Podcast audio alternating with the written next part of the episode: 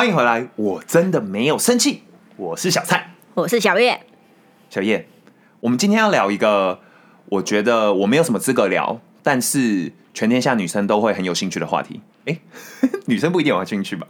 不知道你你也很有资格聊啊，为什么？男性也是有在受苦的。没错，我们今天其实就要聊生理期，就是这么简单的一件事情。但身为一个男性啊，其实我对生理期这件事情真的是不知道该说什么。就是毕竟我没有生理期嘛，然后这种事情我也感受不到它经痛可以有多痛啊，或者是它影响你的情绪有多少啊。但这都是以前了，直到我跟小叶交往后，我深深的理解到生理期的痛苦。你终于知道什么叫大姨妈了。对，哎，话说大姨妈这件事情，在这边插播一下好了，因为我我自己在做这一节功课的时候啊，就是在想说，哎，大姨妈，大家这个情侣有什么奇奇怪怪的故事发生啊？然后就在做一些研究，意外的，忽然有一瞬间发现，哎，为什么大姨妈要叫做大姨妈？你有想过这个问题吗，小叶？我没想过，你从来没有想过？我我我有想过为什么还要叫姨妈，而且我发现这不是只有台湾说她叫姨妈哦，对，因为连中国同学他们也都说是姨妈。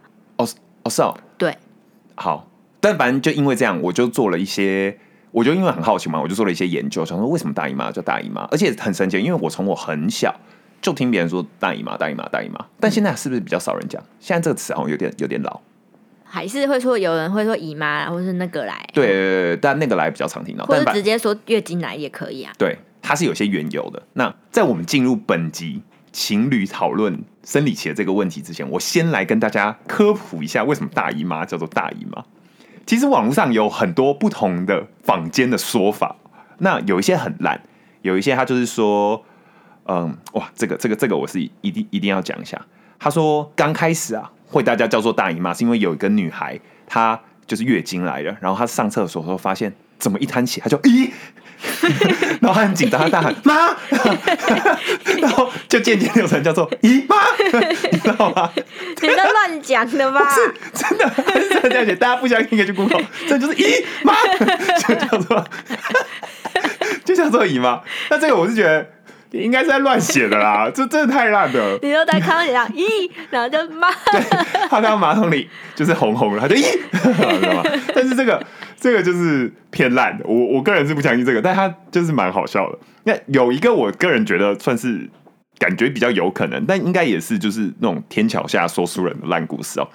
这故事说，他说在汉朝，就是非常非常久远的时候，有一个美丽的女生叫做嘉儿，嘉儿，嗯对嘉儿。那嘉儿呢，他呃父母早逝，所以他就跟着他大姨妈一家人一起生活。没有是真的大姨妈，就是亲戚的大姨妈，一家人一起一起生活。那嘉儿长得很漂亮嘛，所以有一个书生就爱上了她。那这个书生呢，半夜的时候就会偷偷的翻墙来找她，就你知道有点像罗密欧与朱丽叶这种楼台会啊，或什么，反正就是我们很常看到这种两小无猜的情侣会发生故事，就偷偷来找她，然后就亲亲啊、抱抱啊。可是大姨妈其实是很凶嘛，那她这个嘉儿啊，听到大姨妈的脚步声走近的时候，她就很紧张，她就跟这个书生说：“啊，先不要抱，大姨妈来了。”所以，对不对？所以大姨妈在这个故事里就是一个有点像是说先不要的的一个概念。那后来他们就修成正果嘛，这个书生就跟嘉儿两个人就结婚了。结婚之后呢，他们就入洞房那天刚好嘉儿生理起来了。那家人就很害羞嘛，那你知道你知道书生就狼性大发，那家人就很害羞，就说大姨妈来了。那书生马上 get 到，他马上懂，他说哦哦哦，大姨妈来了，今天今天就不方便这样。那这个故事就从汉朝流到现在，它就叫做大姨妈。我 我不知道是真的假的，但网络上是这样说的。你觉得是不是比姨妈 这故事好？我觉得姨妈比较好笑，哦，是好笑啦，但是对我觉得姨妈好像比较真实哦，因为又不是所有人的大姨妈都是一样的。没有，他的意思是说，这个这个说法源自于很久以前。那这个嘉儿，他就是因为他他会说大姨妈来了，表示他们之间现在不方便。那久而久之，久而久之就我知道这个道理。但我说这个要变成普世皆然的一个用语的话，姨妈好像比较 比较像是没有是，我觉得两个都超瞎的啦。但是这个感觉是天桥说书人的这种版本哦，算是架构比较完整。我个人觉得这个还不错。那我自己在做这个的时候，也发现一件很神奇。就是英文里的月经，其实它可以叫做 aunt flow，就叫做 aunt 就是姨阿姨嘛，嗯所以它其实也是可以叫做大姨妈，就很神奇。但我查了半天，我也不知道为什么，他们也不知道为什么，就是叫做 aunt flow。那 flow 它原本是 Florence，就是那个那个城市的英文，那缩写就变 flow，然后听起来又很像是流，所以就渐渐叫做有点跟这月经连在了一起。到底姨妈做了什么事情？我不知道啊，姨妈就是 跟跟月经有一个很很纠缠很深的。连美国都都都是叫姨妈耶。对，所以如果有任何的 figure 们，你们对于这个大姨妈的由来有一些不同的理解的话，也欢迎要不私讯，要不留言，要不 Instagram，我觉得都可以，因为我们也还蛮想知道的。反正我下一次月经来看到我红红的，我叫姨妈。喂，好好，我我们终于可以回到本集主题了，讲了一堆超干的故事，但可以回到本集主题了。这一集我们其实就要聊聊情侣之间这个生理期的故事了。那小叶，就我所知啊，你是一个怎么说呢？生理期来之前、来当下都非常的显著改变的那一种人，就是你会经痛很很很明显的那种。说实在话，我在认识小蔡之前是没有感觉到我自己有什么金钱症候群的。就是除了 除了生理上会痛，这是很显然的，我会知道哦，我会经痛，但我没有发现我情绪上有任何变化。哇，那我只能说，就是在我之前的男朋友，虽然很久以前了，但是那些人真的是好人呢，脾气好，修养好，EQ 高哎。真的啊，你就 EQ 最低啊，因为小叶哦，他是一个怎么说呢？他就是一个金钱症候群非常非常非常非常非常非常非常严重的人。我用这么多非常没有夸饰，我们要。先讲一下金钱症候群有哪些项目。你觉得会有听众不知道金钱症候群是什么吗？会啊，好好好就是有些直男不懂，，OK，直接硬插入这个知识点哈。这不是知识点，这是在讨论的一个前提。好好，你讲一下。情绪那个金钱症候群有一些烦躁易怒、嗜睡、情绪不稳、哇，肌肤问题、头痛、浮肿、暴饮暴食、乳房肿痛、便秘、无法冷静、体重增加及忧郁这几个欸听大项目。听起来很严重哎、这事情很多哎、这是普就是统计下来女性最常有的。我其他部分部分我不知道啦，我不确定你有没有什么体重增加，这个我我都觉得差不多。但是你情绪易怒真的是很明显，而且对你也会忧郁，可是你的那个忧郁，它被转化成一种对我发脾气，对吧？就是啊你可能自己会忧郁，可是你转化出来就是，我就觉得你这个人真是易怒到爆。金钱症候群的那个忧郁是有孤立感，觉得被边缘化的这种感觉。你说你觉得没有人要鸟你，对，但这一切都是荷尔蒙造成的。哇，你那个荷尔蒙真的很强哎、因为你知道，大家小叶他很神奇，他有时候啊，同样的一件事，假设假设今天是这样好了，我要去跟我的朋友吃饭，那我有时候问他说，哎、我今天去跟我朋友吃饭哦，然后他就说，哦，好，你去啊，就这样，没事了，这我就知道就是一般的小叶。但有时候我问他说，哎、我今天要跟朋友吃饭，他会不准，我嗯我我有什么好不准的？你知道，就是我连什么内容都还没讲，你有什么好不准？或是那我呢？你有时候小孩就会问我说：“那我呢？”这样，他就问他说：“那他要怎么办？”我说：“哼你就回家看你的连续剧睡觉休息啊，或者是你要跟女朋友出去玩随便。但我今天就是有约嘛，而且这个约也是约了很久以前就约了。那我就知道，这一定是他开始了，他惊奇要来，因为他的标准改变了，对于同一件事情的看法不一样了。可是不一样的原因不知道，那他自己也没发现，但我发现了。所以啊，我在这边呢、要说啊，如果你是一个好男友的话，真的贴心的男友的话，你还需要依赖什么手机软体啊，或是什么一些记事本去记你另外一半的生理期的话，那你就洗洗睡了。你没救了！这个这个一个交往很久的情侣啊，对于对方的生理期根本就是了然于心的，一个第六感就感应出来了。你很了解他，你只要感受到一点点细微不一样，你就知道他生理期了。像我每次都跟小月说，你生理期下礼拜就要来，他就 因为他因为他他是金钱症候群嘛，他还会赌气，他就会说没有，我还要很多天。然后我说不可能，你一定就是过两天就要来，或者什么要来这样。就通常大概百分之九十五以上的情况都是我猜的草准。是没错，但我必须说，我以前真的没有发现我有任何金钱症候群，我以为这本来就是我的脾气，直到小蔡不断一而再、再而三的这样子提醒我，好像是有一种这种变化。然后我再自己回想一下，发现，哎，好像真的是这样哎。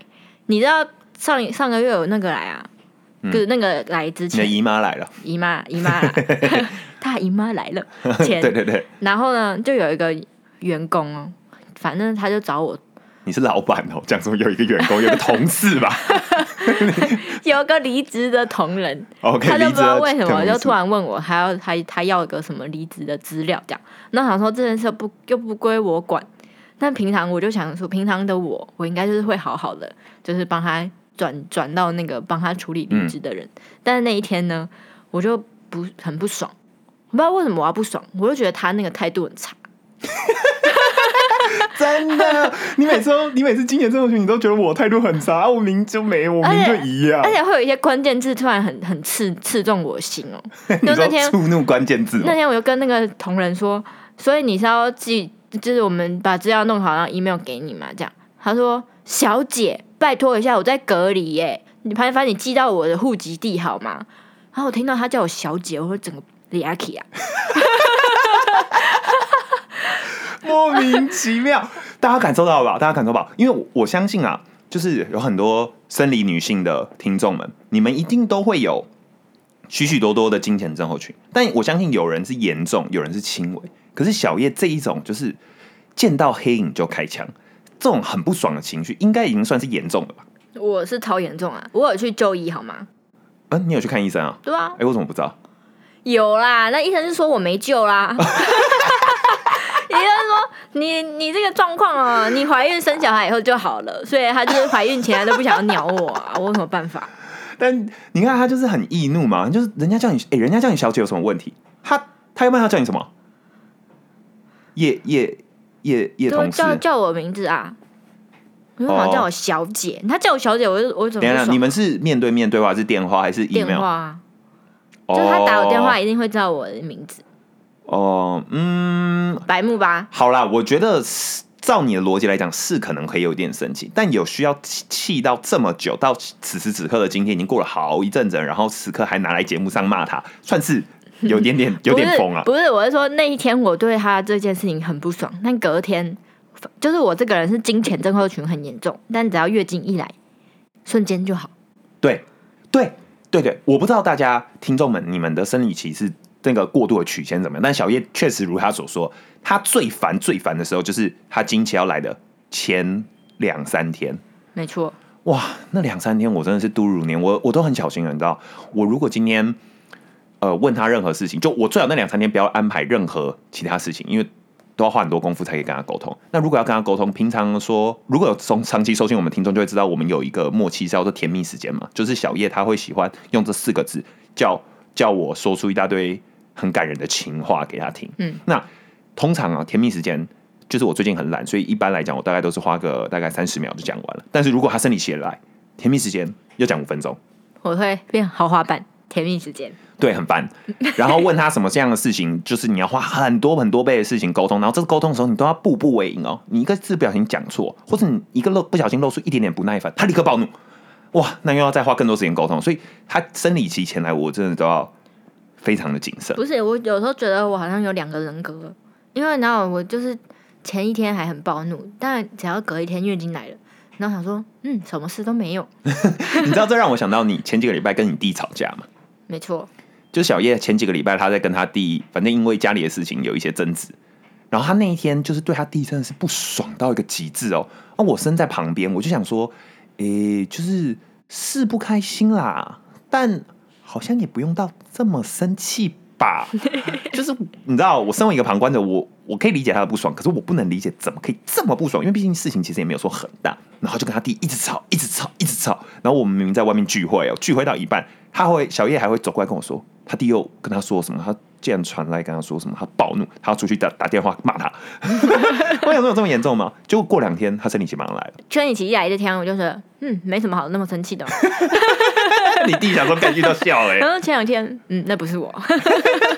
你就是被魔鬼附身啊！对啊，好可怕啊！我也我也我也有发现这个问题。我觉得必须啊，在这边呢、再次奉劝各位啊，如果你男朋友不知道你的生理期，那只能说，身为女性的你，真的是表现的很棒，EQ 很高。要不然男朋友真的再鲁钝哦，他都会从错误中学习，知道生理期要该怎么生存。没有那些男生，他不知道是因为生理期，他会觉得哦，在交交在一起久了，他果然脾气就变差了，他变了，他变了。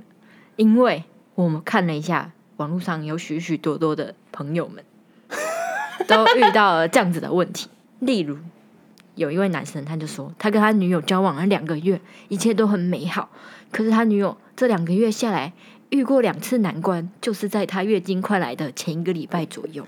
什么两次难关？很多女生一辈子要遇很多很多次，好吗？一个一年至少遇十二次。没错，然后他就说他变得很敏感，且容易情绪低落。我无心的玩笑话都很容易被放大检视，闹得他不愉快。真的，不要乱开玩笑啊，各位男性同胞。他说我以前没有遇过这样子的问题，是不是？我很想了解我自己到底做错了什么，你没做错什么，真的。然后我好想要知道我要怎么对待他，他才可以知道我很爱他。我相信发这篇文的这位男生哦，他反正他一定不肯听我们频道了。嗯，但是如果他有机会听到我频道的话，我在这边真心的告诉他，你什么都没有做错，你只是遇到了不对的时间点而已。你也不想不需要告诉他你多么爱他，因为在那个时候的他，反正也听不进去。没错。而且重点不在于那个时候，就过两天他就懂，所以那个时候最好的办法应该就是乖乖的沉默。听话，就如果他经痛很痛的话，那帮他送一下三餐，然后他如果要发脾气，你就给他发，当个大沙包。这样好像有点可怜。很可怜啊！你说你知道，你知道我很可怜吗？而且女生月经来通常来个呃大概完整算的话，应该是五天吧，对吧？嗯哼，四到五天。那你金钱症候群大概又可以再往上加四到五天，就大概是我们可以抓个十天好，一个月才三十天呢、有十天在给我闹哎、哎、我十天很痛苦哎、对对对啊！所以你看，我们交往这样九年，如果三分之一的时间算，我三年在 在在你的月经的阴影下，三年呢、哎、其实你换个角度想，你要想想说，哎、那那三分之一的我是另外一个我，哦他是另外一个暴走的我，哦，对，所以我很幸福，就是虽然只交了一个女朋友，但好像交了两个，两个对。很划算，转念一想，还蛮有趣的啊。哦，蛮赚的这样。对啊，应该交往九年，但你好像有跟两个人在一起的感觉。中间有有时候有平均一个月会外遇十天，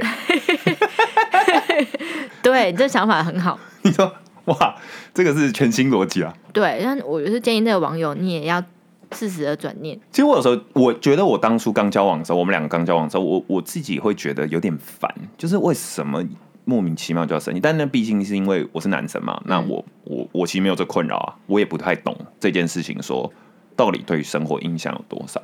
所以我一开始其实很不能理解，为什么一到那个生理期来，你就要那么的爱发脾气，然后那么不舒服？哎、可是其实我们也不能不能一竿子打翻一船人啊，因为其实也有很多女生不会，对，他们有些人也不会经痛，很很多然后就人很很 OK 的，对对对，也有很多人他不会，那就是你们很棒，你们很幸运的。对你们很幸运。那会的人也不是说你错了，就只是可能有时候另外一半啊或是什么，他就会责备你说：“哎，你不能这样，你不能这样，你不能这样。”我觉得以前的我也是抱着这想法，我就觉得说你不能这样，不能这样。可是其实时间越过越久之后，我就会渐渐觉得那也不是你的错啊，坦白讲。就是我我我我真的很不想要这样，可是我我就是一到那个时间点，然后荷尔蒙一作祟，我就是什么事都不爽，就什么事都不爽。你知道我不爽到什么怎么样吗？嗯，因为他那个医生不是说会有一些孤立感嘛，我有时候经起来只是低落而已，就没有想要乱发脾气。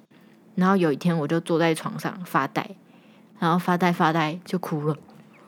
哇，傻眼。哦，大家觉得我自己好像一个疯子哦。那你这样产后忧郁症会不会很严重啊？以后我是不知道这个金钱症候群跟产后忧郁症是不是一定正相关吧。不过我们这边可以告诉大家一些舒缓金钱症候群的方法，像是按摩，按摩不错。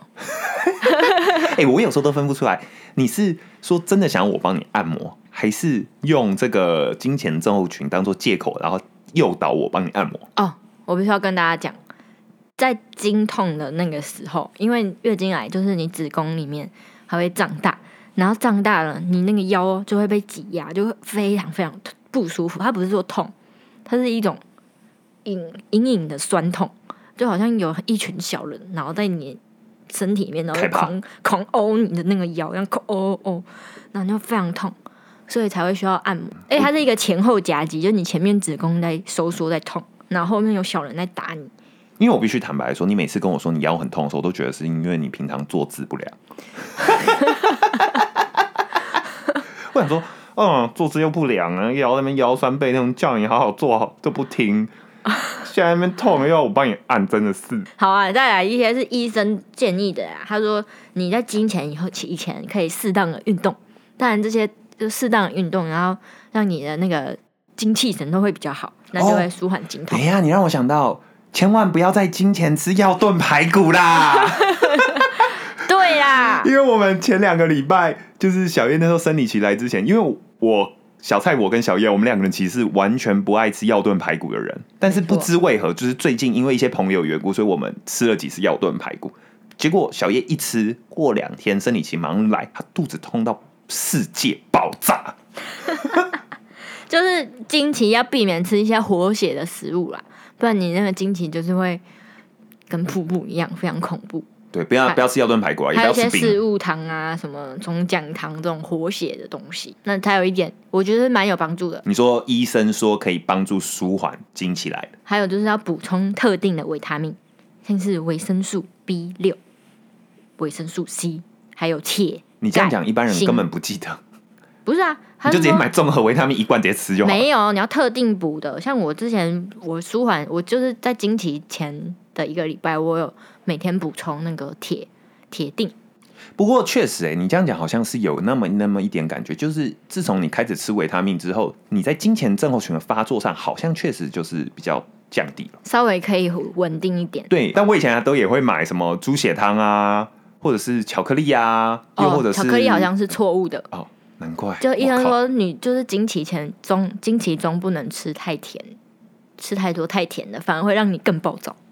哦，但反我觉得我们过去这么多年来，其实身为一个呃辅助的人，我也度过了很多次他的经期，然后我试图用了很多不同的方式，但目前还没有一个很好的结论。那唯一的结论就是你乖乖的，就只有心灵方面，就是你乖乖的，不要找他麻烦，更不要找自己麻烦。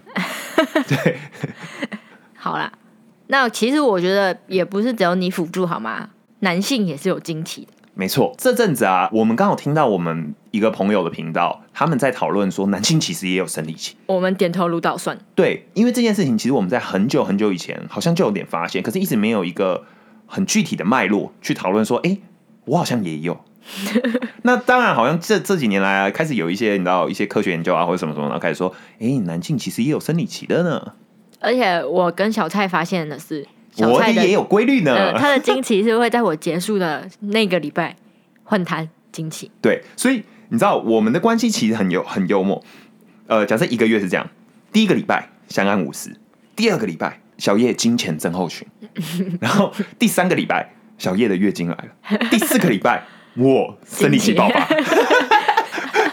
所以我们的逻辑就这样，哦哦，你知道我们一个月三十天过得很辛苦，过得很精彩。但我我我其实有点搞不太懂到底为什么，因为我有时候会想说，奇怪，我我一个月之中会有某几天心情真的很堵然，就我对所有事情都觉得很堵然。可是我一直以来常年我都觉得，因为我们刚刚说时间是接在你的生理期之后嘛，所以我一直觉得是因为我在你的金钱症候群加你生理期那边累积了太多负能量，你知道吗？我觉得很爆裂，然后我又不能乱生气，因为乱生气就会把事情弄得更复杂，所以我就一直忍耐、忍耐、忍耐、忍耐、忍耐，然后到了你生理期一结束，你变正常之后，我就爆了。我我以前都是这样觉得，我现在其实也是这样觉得。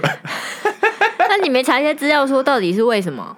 哦，当然啊，他们也有人说男性的荷尔蒙也会有什么调整啊，调整啊，但是我我我我不清楚啦，你不要再把你自己的问题怪到我身上。我我都是应该照着你那那个你的那个时辰去排定的，我自己是这样觉得。屁嘞！你那个惊惊奇的症候群有够严重的，好不好？对，但是我在那个时候确实就是会看很多事情都很不爽，然后突然不知道在忧郁个什么劲哎、对，一下很犹豫，一下就是觉得很很亢奋，就有点像躁郁症，就觉得心情很差，然后有时候会有一些事情就是不太想做，我也说不上来，不过我不知道这到底是怎么样，但反正我我每个月会有那么一个几天让我觉得心情很堵然，可是过了好就好，对吧？嗯，那这个那在你心情很差的那几天要怎么做才会让你心情好一点？你说对于男性吗？没错，嘿，这是一个好问题，我从来没有想过、哎，我通常是带你去吃好吃的，不要触怒你。我我在你情绪低落那几天都是夸夸团模式、哎，呃，这边要讲一下哦，大家避免有些人不知道什么是夸夸团。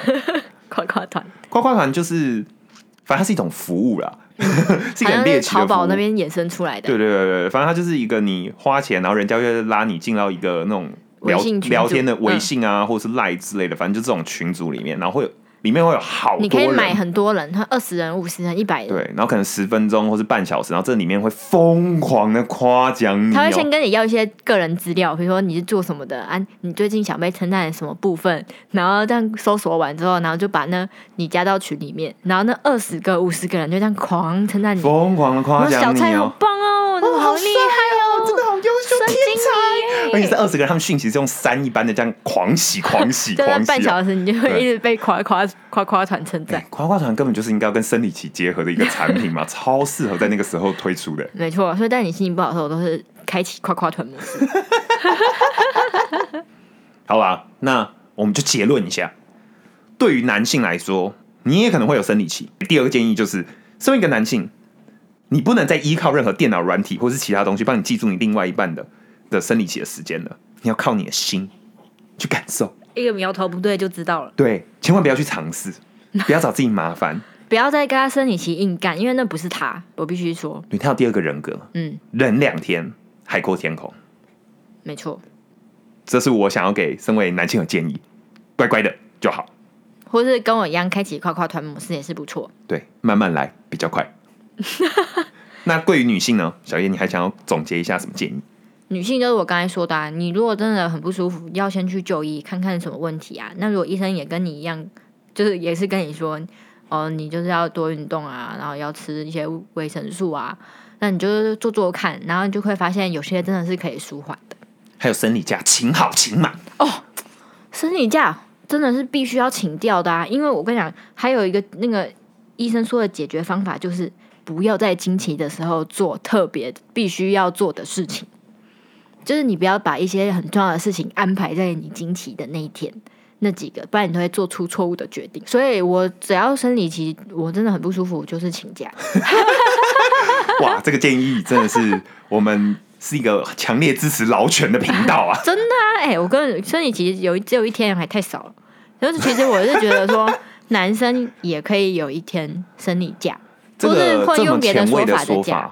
嗯，男性生理假这么前卫，我们希望有朝一日可以看见各大这种公司行号单位有采取这个措施我。会继续推动这个法案，支持小叶。好吧，那在当然本集节目之前，我们还是势必得来回顾一下这一周收到的各种评论。首先呢，是有关于上一集偶像那一集的回复。有一位粉丝私讯说，追星就是为了心灵的富足。而且他还说，他前阵子呢，他们公司的老板啊，就是在问他在有没有一些深刻的 achievement，就是出国念书一些深刻的成就对，有没有做过什么？然后他竟然回答说，哦，因为他在两个那个演唱会上摸到那些演唱会的艺人，他的本命。不是他的本命艺人，然后老板直接当场傻眼，这样，应该是真的很爱追星的一个一个粉丝啊。但我必须说，真的是有一点心灵富足的感觉。好了因为像我上班有时候很累的时候，然后或者被一些气到一个不行的时候，就这样看一下偶像的照片。好了好了，OK，我知道你最近很沉迷仙侠剧，我们不要让这个仙侠剧的话题持续那么多个礼拜。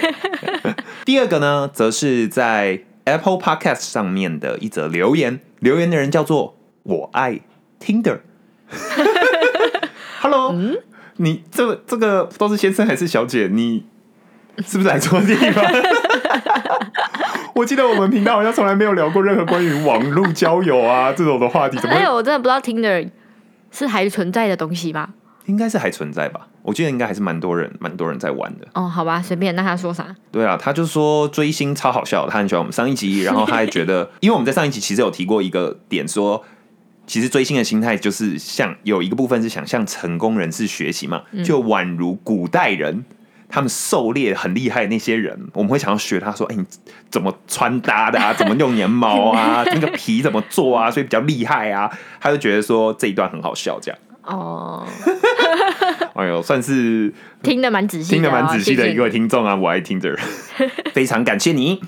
如果你喜欢我们的节目欢迎在 apple podcast 上面留言还有五星好评。啊记得去我们的 instagram 我真的没有生气。I am not mad at you 底线 podcast 留言。按赞。订阅。分享。我是小蔡。我是小叶。我真的没有生气哦。